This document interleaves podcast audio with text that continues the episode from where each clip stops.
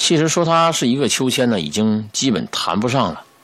除了那条铁链和那挂在上面半块木板，从别的地方啊，你已经看不出是一个秋千的样子。这个秋千是我留学时居住在一个城市，这城市叫尼莱，应该叫尼莱这么读啊，它标的是英文。这个尼莱这个城市啊，是一个居民小区的绿绿地上面。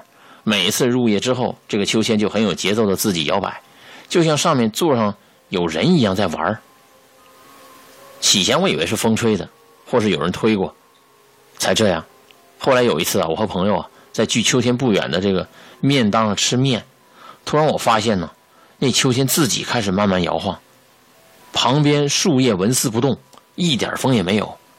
我们三个人六双眼睛同时看到了，但是已经啊是半夜十一点多。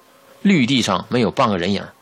后来听面档的老板娘说呀：“哎呀，如果你有胆子，啊，你弯下身子，从你的胯下看那个秋千，你会看到有一个当地马来的小孩子在上面荡秋千呢。”我了个操，吓死我了！当然我是没有胆子看。后来老板娘还说：“哎呀，这个秋千已经坏了好多年了。刚开始发现它会自己摇动的时候，有个马来当地人。”不相信有什么脏东西，然后就把它弄停了。结果弄停秋千这个人，也就是当时这个马来人，没隔几天就被车撞死了。